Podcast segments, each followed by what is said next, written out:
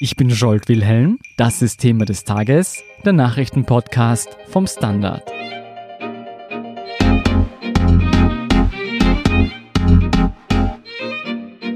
Ob pädagogisch sinnvoll oder nicht, dass Schüler mit 1 bis 5 benotet werden, ist im österreichischen Schulsystem ganz selbstverständlich.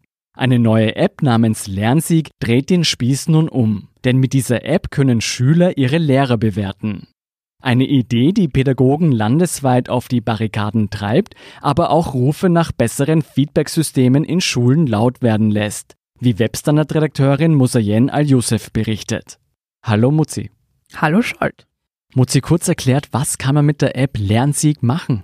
Bei Lernsieg ist es so, dass man im Prinzip eine Schule sich suchen kann in Österreich und auch in Deutschland und diese dann nach verschiedensten Kriterien bewerten kann. Also beispielsweise Sauberkeit oder wie die Klassenzimmer sind oder eben ganz, ganz viele andere Faktoren.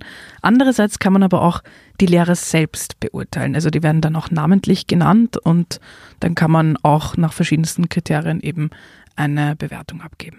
Angenommen, ich wäre Schüler, wie funktioniert das in der Praxis? Also dazu muss man sagen, aktuell, jetzt im Moment ist die App offline, aber ähm, normalerweise geht man in den App Store oder in den Play Store, je nachdem welches Betriebssystem man hat, lädt sich diese App runter und dann sucht man halt nach seiner Schule und kann dann eigentlich auch gleich anfangen zu bewerten. Damit es aber keinen Missbrauch gibt, muss man auch noch seine Handynummer angeben.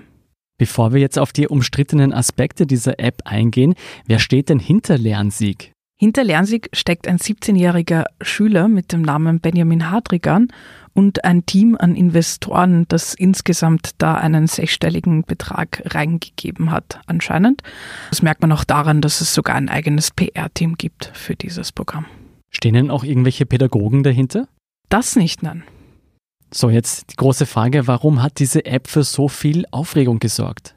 Also so richtig Thema ist das Ganze geworden, weil die Lehrergewerkschaft sofort sehr kritisch und sehr skeptisch reagiert hat. Was hat denn die Lehrergewerkschaft kritisiert? Einerseits war ihre Kritik vor allem, dass sie selbst bei der Entwicklung nicht einbezogen wurde.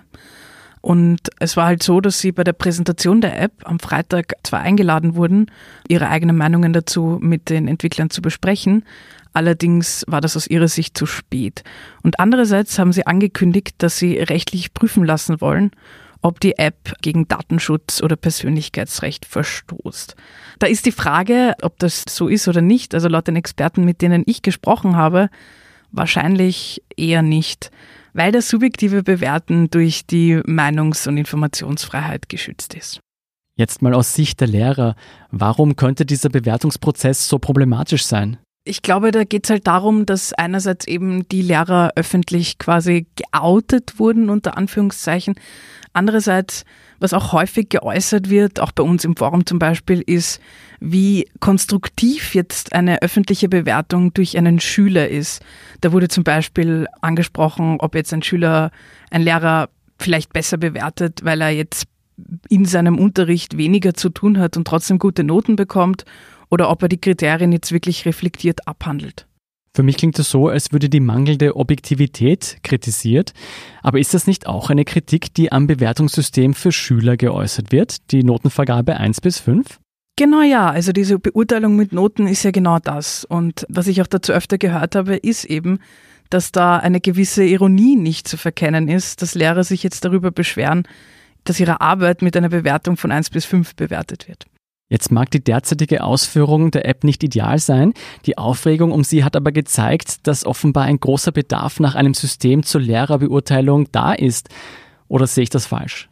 Ja, also da gibt es ja auch eigentlich politische Bestreben in die Richtung. Vergangenes Jahr wurde ein Antrag im Parlament beschlossen.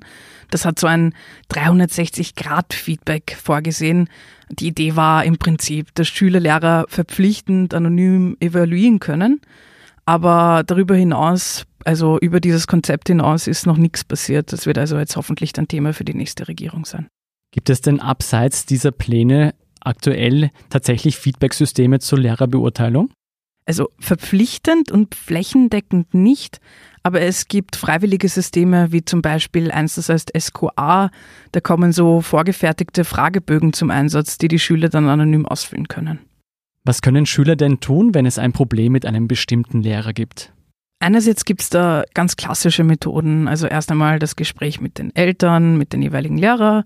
Und wenn da nichts weitergeht, dann eben mit dem Klassenvorstand und dann in einer weiteren Instanz dann die Schulleitung. Ähm, aber wenn das jetzt keinen Erfolg bringt oder wenn man das nicht machen will, dann kann man das auch ein bisschen dezentraler machen, indem man sich bei einer Ombudsstelle für Schulen meldet. Die treten dann selbst in Kontakt mit der Bildungsdirektion oder mit der jeweiligen Schule und sonst eben indirekt diese Feedback-Systeme. Du hast es schon angesprochen, die App Lernsieg wurde offline genommen. Was war die Begründung dafür? So, die Begründung war, dass der 17-jährige Benjamin Hadrigan anscheinend recht viele Hasspostings bekommen hat. Mutzi, wie geht's denn jetzt weiter? Wird die App wieder online gehen? Laut der aktuellen Pressemitteilung wird jetzt erst einmal ein Plan entwickelt, wie weiter mit Hasspostings und Angriffen umgegangen wird und dann soll die App wieder online gehen. Allerdings gibt es noch einen weiteren Aspekt. Was wäre der? Das Bildungsministerium hat jetzt eine Prüfung von der App in Auftrag gegeben. Da soll einerseits geprüft werden, ob datenschutzrechtliche Aspekte ausreichend erfüllt wurden. Also zum Beispiel, ob die Weitergabe von Daten an Dritte, zum Beispiel jetzt an die Investoren der App oder so, verhindert wird ausreichend oder ob die Löschung ungerechtfertigter Beurteilung auch sichergestellt wird. Was könnte da noch auf die Entwickler zukommen? Es könnte zum Beispiel sein, dass die Datenschutzbehörde sich einschaltet und entweder eine Strafe nach DSGVO ausspricht oder auch einfach nur eine Verwarnung, dass das Ganze verbessert werden muss. Hat sich denn der Erfinder Benjamin Hadrigan zu der Thematik geäußert? Er war jetzt für uns nicht für eine Stellungnahme zu erreichen, was auch angesichts der Umstände, er ist ja gerade mit recht vielen Hasspostings konfrontiert, verständlich ist. Seine Pressesprecherin hat auch gesagt, dass er in der nächsten Woche wieder wahrscheinlich zu sprechen sein wird. Die Bewertung von Lehrern, ein Gedanke, der so oder so wohl nicht mehr aus den Köpfen der Schüler herauszubekommen sein wird. Mehr dazu erfahren Sie auf der standard.at slash web. Vielen Dank, Musayen Al-Youssef, für deinen Bericht. Ich danke. Wir sind gleich zurück.